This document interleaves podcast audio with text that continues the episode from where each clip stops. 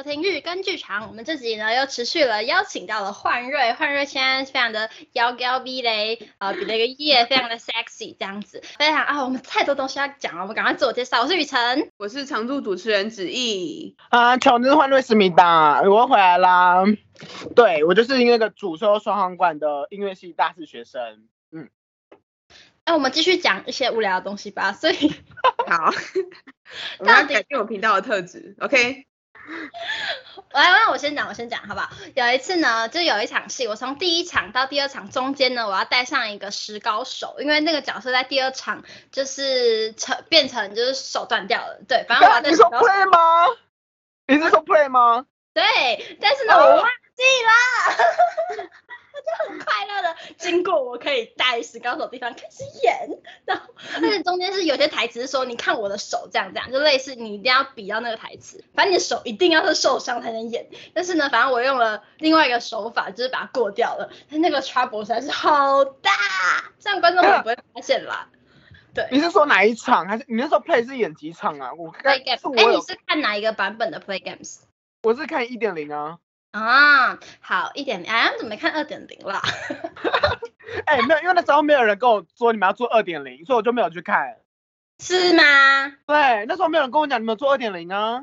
还有，哈，好啦。而且你们二点零的二，你们二点零的手法跳很跳脱哎，就是你们一点零是，啊、你们一点零是比较写实的，就是整个场景的设，就是设计啊，还有整个概念的想法。而且你们二点零就是比较。当代吗？就就由你来说了。二点零我超爱，Gosh，整个水源剧场就是我的我的游乐场，所有的观众都是我的玩具。然后整个场上就是一堆几何的 cube，对，然后它完全就是我的世界，我会把它堆堆成我的啊，好快乐哦。好想看哦。Play games，这样讲就没有你的戏份了。但是我讲一下，反正 Play games 一一点零的时候。呃，就是我第一，哦有，反正第二次还有四幕，第二幕的时候我要带上石膏手，就是我是，嗯，他有他是故意要让观众看到我在场上带上石膏手那那个过程，但是我忘记，哦，这个我印象，嗯，对，所以呢，我就很快乐的演完喽，然后呢，下场之前我就拿起那个石膏手 带上去下场。因为到第三幕的时候就没有那个东西了，对，所以我就一定要在就是观众看到第三幕之前让大家看到那个道具，所以看到那场的观众可能会以为导演手法就是要就是一个非，因为那出戏本来就是非写实的一出戏，他们可能会以为这是导演的非写实的戏的手法之一，但没有，就是演员粗心大意。啊，因为我记得你那一出戏你是不是跳了很多年龄层的状态？对，对，会一直穿插就是。呃，秀秀嘛，你是秀秀是是秀秀吗？小秀，小秀对小秀，就是你很多不能年龄层的小秀，就是突然可能是呃七岁啊，或者突然是十四岁之类的。嗯嗯，还有印象吗？有啊，你那时候讲的都很闲适的东西耶，因为那时候沟通蛮多，就是呃家庭伦理的叫性暴力吗？算是性暴力的议题，嗯、然后就是你们用了很多暗喻，一些什么。火车什么过山洞？对，火车对。然后还有那个什么热狗，然后那个还什么，然后咬下咬一下那个汁还会一声冒出来。对对对。那我觉得那出戏真的，我觉得那个本真的写的蛮好的。嗯，我很喜欢那一出戏。喜欢吗？哎，我就是一下冒出来。我就是从那一出戏认识你的。哦，所以你喜欢那个汁爆出来的部分？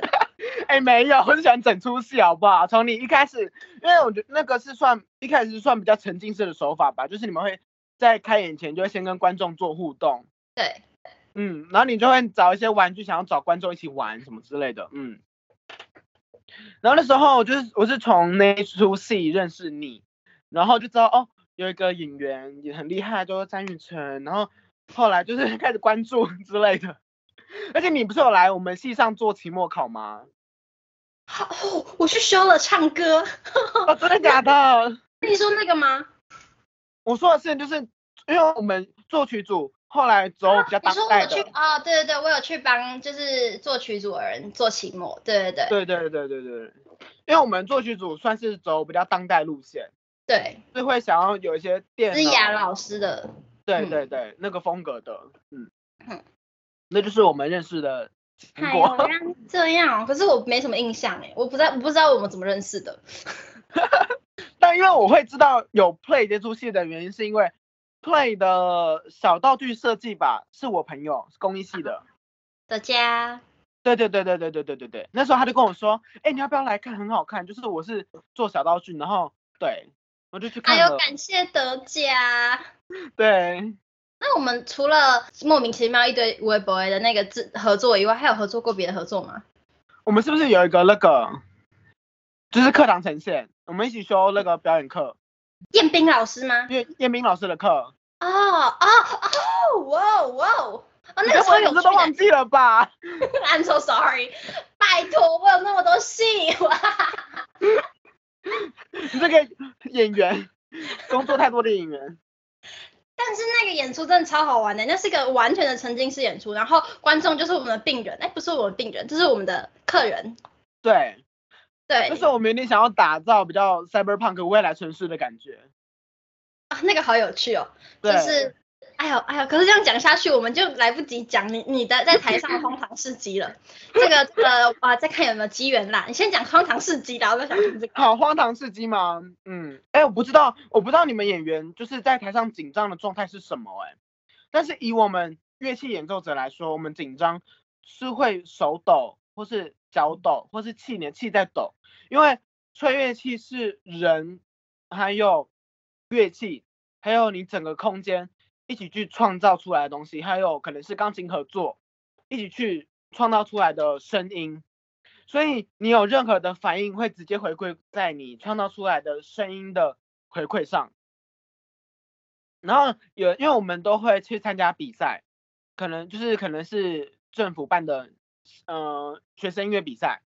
然后你知道有一次我真的紧张到我整个脚都在抖，然后。抖到就是观众可以看到我的一个脚细微的震动，就是我我那时候我就跟我的钢琴合作老师，因为我们都要找钢琴合作，然后可能是可能是钢琴组毕业的学长姐或是老师钢琴老师，我就跟老师讲说，老师我刚刚真的抖到我几乎快站不稳嘞，我觉得我随时都会跌倒，而且因为我有很严重的肠躁症，那时候我有吃一段时间的中药。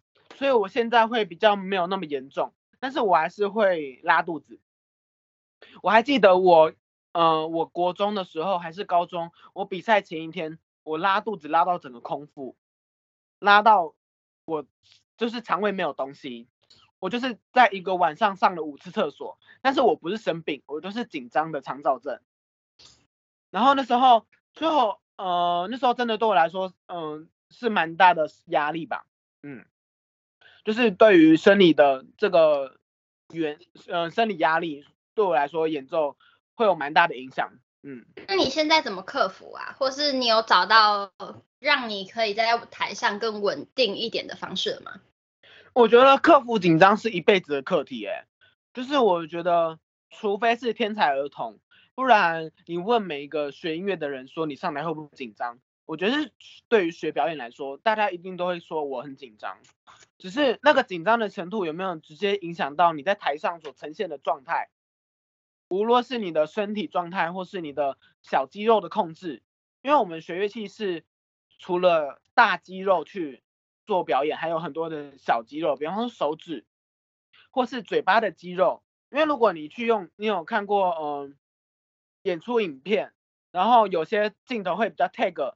我们嘴巴的肌肉的时候，其实你会发现，在演出的过程中有非常细微的肌肉控制。那那个就是我们平常在训练的东西，对。然后，所以如果紧张的时候，可能会让你的肌肉它其实也会抖，嗯。然后可能是因为，呃，你演出前你的进食，有的人演出前不吃东西，或是演出前一直拉肚子，所以等于说你整个人也很恍，比较恍惚，或是你的。呃，身体的能量、体力你的不够，对，都会反映上。是每个人的怎么去调节这件事情，有没有让紧张这件事情变得很明显？我觉得我还没有克服的很好，只是一定会比以前还要来的好一些。因为经验的累积嘛。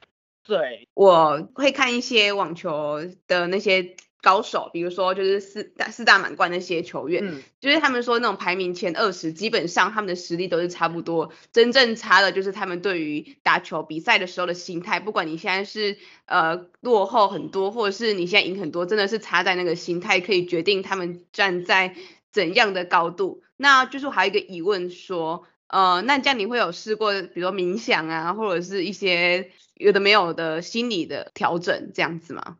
哦，这个其实，嗯、有些老师会教，也不是会教，就是也会分享说，哦，那你上台前，你就让自己身心状态放空，就是不要去想紧张这件事情，或是你不要去预设说你上台的压力。但老实说，嗯、有时候紧张不是上台前的紧张，而是你当下，比方说你的乐曲演奏到某一个阶段的时候，你知道接下来会有很大的挑战。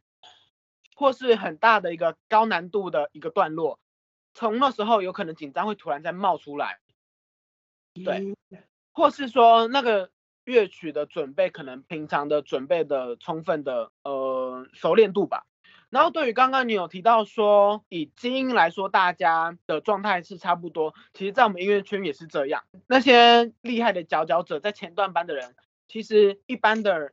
耳朵其实你其实听不太出他们的高低落差，只是每个演奏家的诠释的风格是不是让你喜欢，或是有说服力，或是能不能让你听出来他有自己的独到的见解，而不是说他去 copy 别人的诠释方式。对，嗯嗯，所以因为你知道，其实有时候我自己也会去听呃一些比赛或是考试的录影录音。然后其实我就会觉得想说，天哪，评审也太辛苦了吧！就是他们听起来都很厉害啊，都很好听。那到底谁才是能拿到 first prize，只只能拿第三名，或者只能拿评审奖，或是观众奖？嗯嗯，那你会就是在事后会回听自己的录音吗？或者是你会觉得有点尴尬，不好意思？哎，我觉得这个是真的啊，你懂，就是这个是对我们来说是一个很大的一个坎呢。就是因为录音录音器材的反应真的是非常血淋淋的，而且它会过滤掉很多的所谓的滤镜。什么叫做滤镜呢？就是所谓的空间的回馈。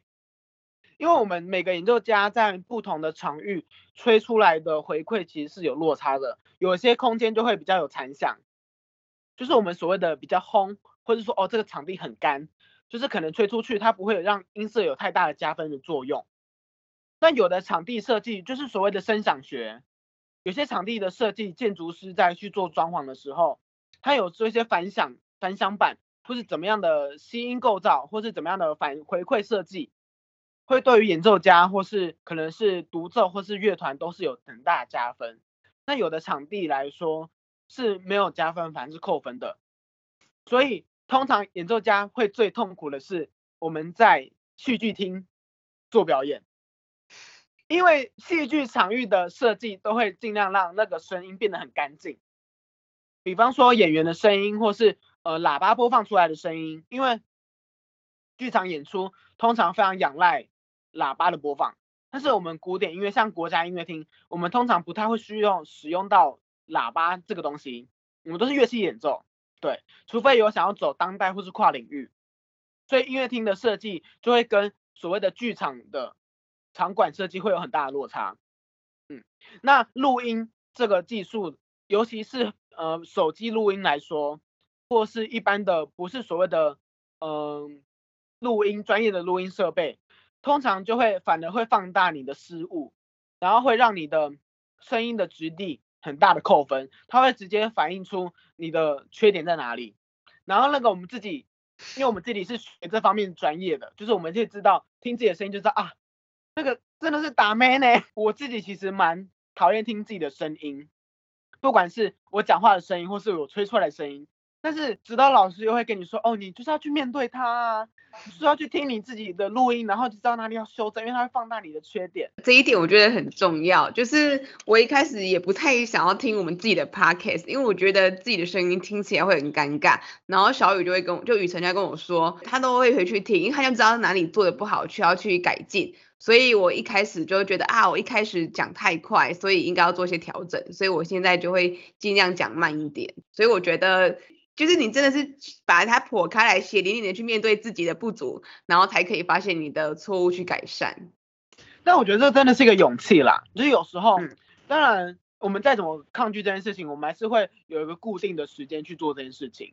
就是可能乐曲练到某个阶段，我们就说好，那我现在来录一录音一次，然后自己播出来，然后去做调整。你知道那时候播出来真是哦天哪，哪里有刀子想要，是吧？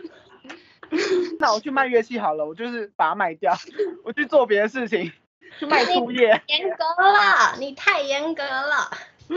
我想要补充给听众朋友的是，我们在前两集曾经讲过，就是彭敏有在讲有有没有办法听自己的录音啊，或是录影的时候，他说了一句话，那时候我想不起来，后来呢，他听了，他跟我说。是有至诚之木，则有有善术。就在魔术界，有至诚之木，至诚是最有诚意的那个诚，就诚实的诚之木。眼睛则有善术，才会有好的魔术或是技术艺术，我不知道什么术。对，就是如果大家前面有听那一节的话，来就是给大家补充一下这句话这八个字。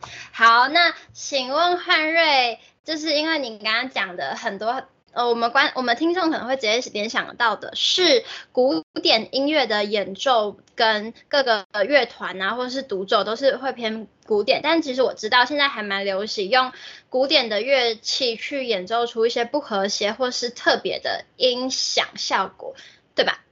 嗯，对，在一九零零年开始已经就有所谓的现代音乐的发生，就是以说以无调性音乐去做一个创作。所以老实说，演奏不和谐的音乐，音乐不和谐的音乐，已经是对于乐器演奏来说，已经是习以为常的事情。但是，一九零零到一九五零，甚至一九六零、七零，所谓的现代乐派、现代乐派、现代音乐来说，它都还是非常实际音高的，只是它没有在建构一个和谐的一个调性上面，它叫做无调性音乐。那你刚刚说的提到所谓的实验性，那这个是，嗯、因为作曲家想要创新的尝试，所以他会去研究这个乐器有没有其他演奏的可能。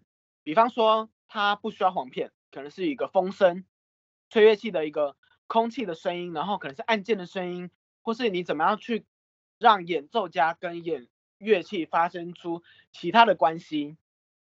所以，呃，就会有开始有所谓的。以钢琴来说，就会有所谓的加料钢琴，比方说我们在钢琴里面去放置其他的物件，让钢琴在弹奏的时候有不同的声响出现，那这个就是所谓的后现代。对，所以我们刚刚说的无调性音乐就会被排挤，不算排挤啊，就被演进推演，就会变成所谓的旧现代。所以以旧电旧现代来说，演奏无调性音乐已经是呃，其实是本来我们就有做的训练，只是如果你说。我们要演让演奏家去演奏非实际音高，那这个就是要呃所谓的传承，等于说后现代的技巧有没有被流传下来？因为也要有人会这个技巧，所以才有人教。所以通常演奏家都会有一个比较创新的一个记谱法，它可能就不是所谓的高音谱记号、低音谱记号，然后五线谱上面的哪几颗音，它可能会在嗯。乐曲的解说前面就会告诉演奏家说，这个记号是要用什么记法，然后可能是要哪些步骤，然后会出现什么记号。对，我不知道这样有没有回答到刚刚雨辰有提问的说，就是比较实验性的演奏方式。当然还有一些，嗯，我真的上了一堂就是音乐简史的课，也没有，嗯，我再补充一下，就是还有一些的比较。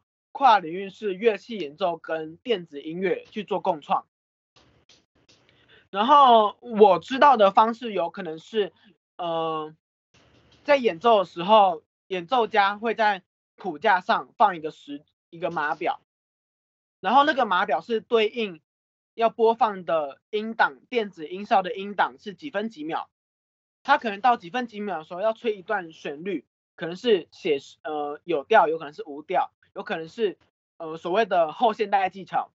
嗯，那你自己喜欢吗？那这我反问你，你喜欢看当代剧场吗？哎、欸，我觉得要看呢，有些真的蛮有趣的啊，有些是真的。所以我觉得这是一样的答，我觉得当代都是一样的答案吗？就是不管是美术界，或是剧场，或是舞蹈界，我觉得我觉得都面临一样的状况，就是我们在玩当代，但是就会反的是很吃每个观众的喜好程度吧。所以我自己在观看当代这件事情的时候，我我没有办法。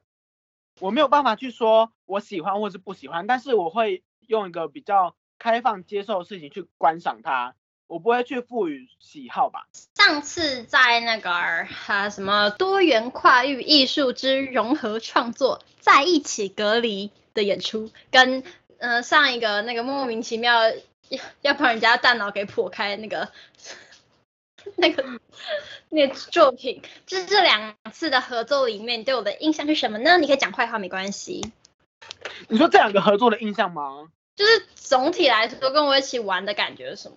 我觉得跟你工作很愉快啊，哪里有不好的？我觉得跟每个人工作，在工作的时候，你要去感受对方说话的质感，跟他们嗯、呃、表达事情的想法吧。所以我不会，通常不会说，呃，我会很讨厌跟谁工作，除非对方比较。给我太强势的气场，我觉得是看每个人对于我们在做共创的时候，你有没有很大的一个包容度。嗯，那你真的是包容度很强的人。对，我觉得应该是说，我给自己的价值观是，我求理解，但是我不用求认同。每个人应该要都要去理解每个人的不同的价值观的。选择的原因跟他背后的想法，我自己觉得我自己在上大学以前，我很多事情我也是没有办法接受的。但是我后来去慢慢的理解，发现原来那些选择背后也有一大群的人有一样的想法，我就会开始去尝试去了解说，哦，或许那些事情没有绝对的对或错，而是你有没有去支持那样子的价值观。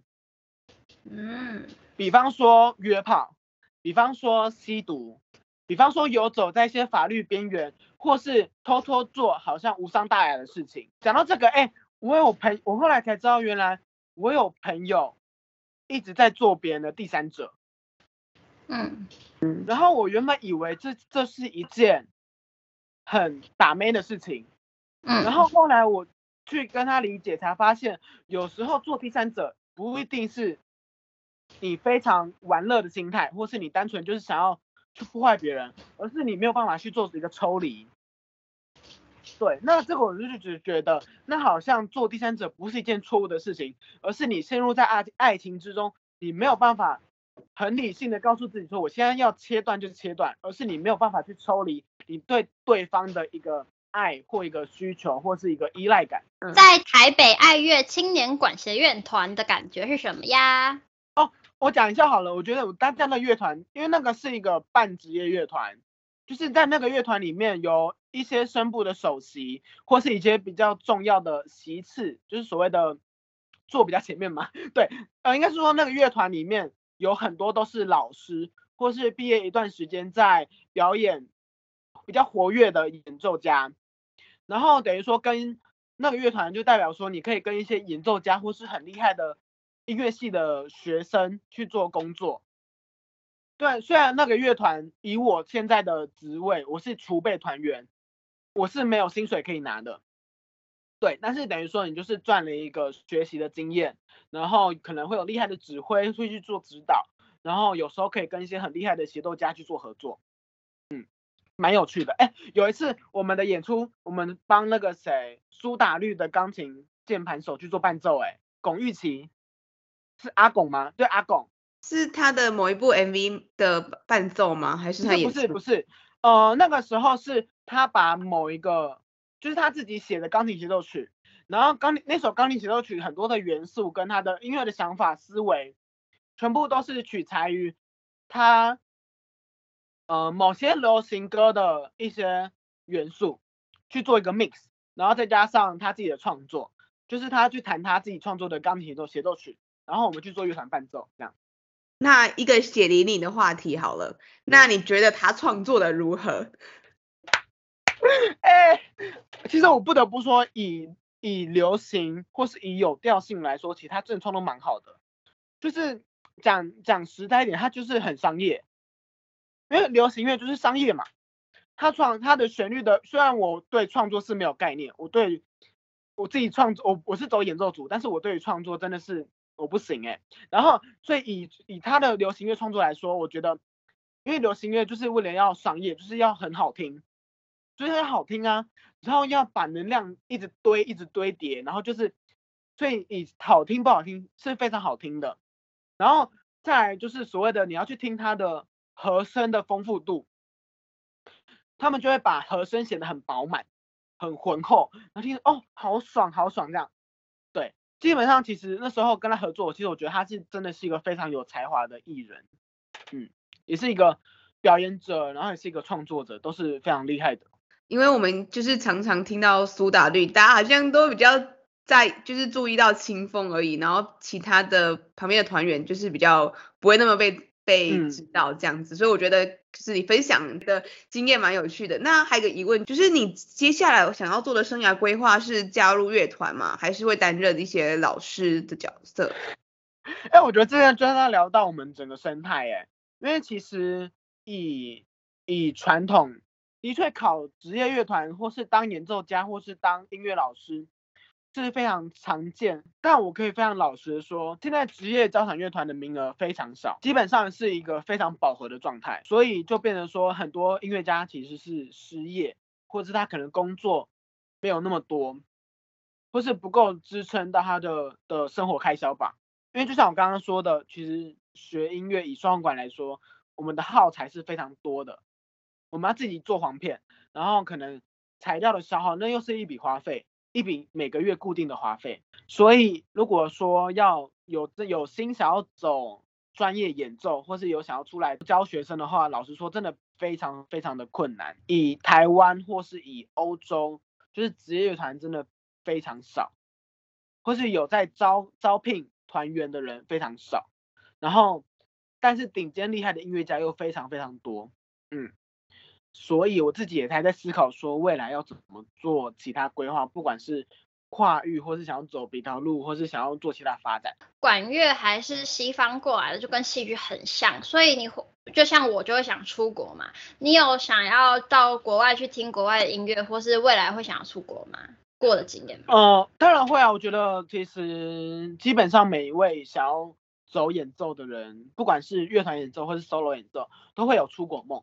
但是非常现实的问题就是钱跟实力，国外的训练跟台湾的训练真的差很大，因为国外是读音乐院，以德文来说就是 Hochschule，它就是嗯音乐院，然后呃就是他们是学乐器演奏专长，但是像台湾你读大学，你还是要学通识课啊，你还是要上其他跟乐器演奏没有那么有关联的课程，那就会消耗掉很多。呃，你可以练琴的时间。我有翻到你二零一七七年的文章啦，这是什么东西呀、啊？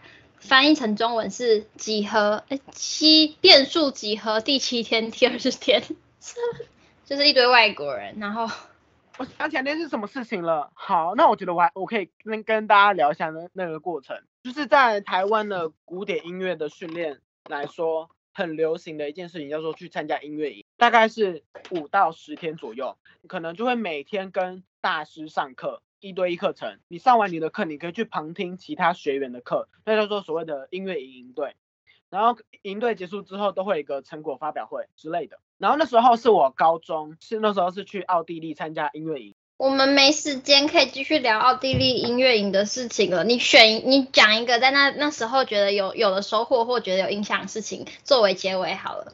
我讲一件非常锵的事情，就那时候，那时候那时候我要回国，然后那时候我就是回国的时候，我已经准备好打包行李在机场了，然后我就是要去逛一间，呃，就是我们那时候我那时候在逛超市，想说买一些东西可以回台湾。然后就逛着逛着，我在结账的时候发现我的行李箱不见了。然后我就是我就出去那间超市门口去找我的同学，我就跟同学讲说，哎，我的行李箱怎么不见了？然后他就说，你刚刚不是还推着吗？他他没有帮我保管，我就回去超市找我的行李箱，发现整间超市都没有我的行李箱哎。然后后来我说，我说怎么办？怎么办？我行李箱不可能不见啊！我就要回台湾啦。然后那时候我想说，好，那会不会遗留在我上一间逛的店？因为那时候距离起飞时间还有三个小时。然后我就想说，那我就开始逛逛逛，然后我就去找，然后发现怎么有一半的机场被封锁起来了，就拉封锁线，然后每一间店的铁卷门都降下来，然后就有警察拿着那种步枪驻守。然后我就我就开始找，一直找我的行李箱到底在哪里，我就很一直跑来跑去，然后就我就问那个警察讲说有没有看到一个紫色的行李箱，然后我遗漏了行李箱，我行李箱不见了，他就带我进去那个封锁线，进去找说那个是不是你的行李箱，然后我的行李箱在一个化妆呃药妆店被割开，所有的东西都被掏出来。散落一地，然后后来我就说，为什么我的行李箱会变成这样？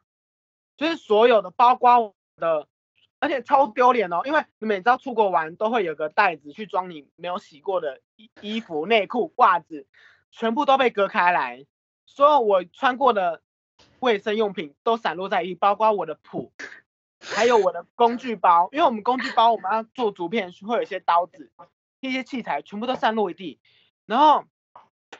我就说，为什么变这样？为什么我的东西会被破坏？他就说不是小偷，也不是有坏人敲开，是警察把它敲开。因为他们只要发现有遗落的行李、落单的行李，他们就会把它当成未爆弹去做处理。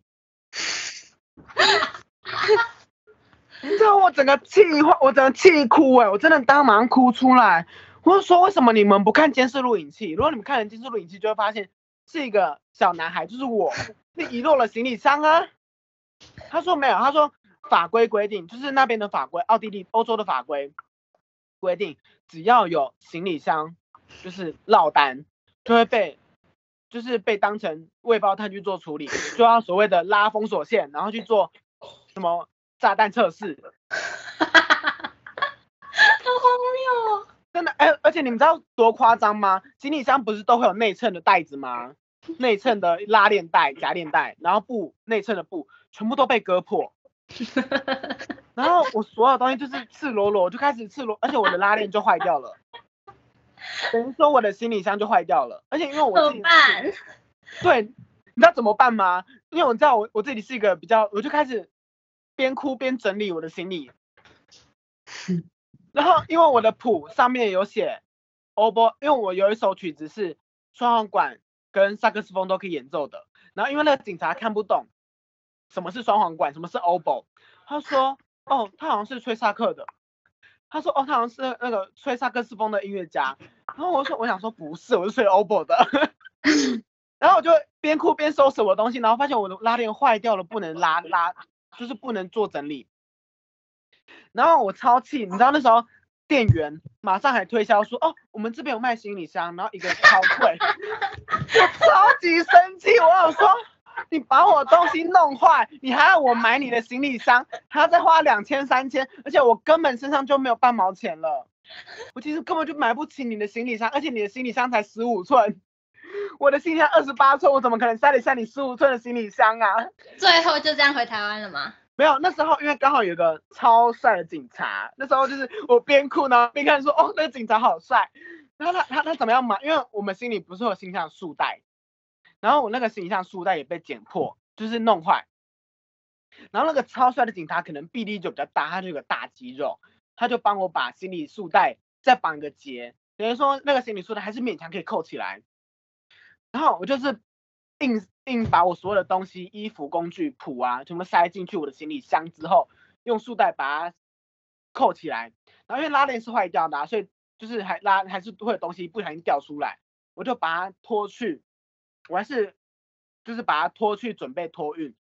我后来才发现，原来机场有个服务是包膜，它可以把你的行李去用一个像保鲜巨大保鲜膜把它包起来捆起来，我去花了十五欧元把我的那个行李箱捆起来，就是防止我的东西掉出来，超丢脸。然后我就一边走一边哭，更丢脸是什么吗？我打给我打电话给我妈讲这件事情的时候，我边讲边哭，然后排队排我后面的是台湾的旅游团。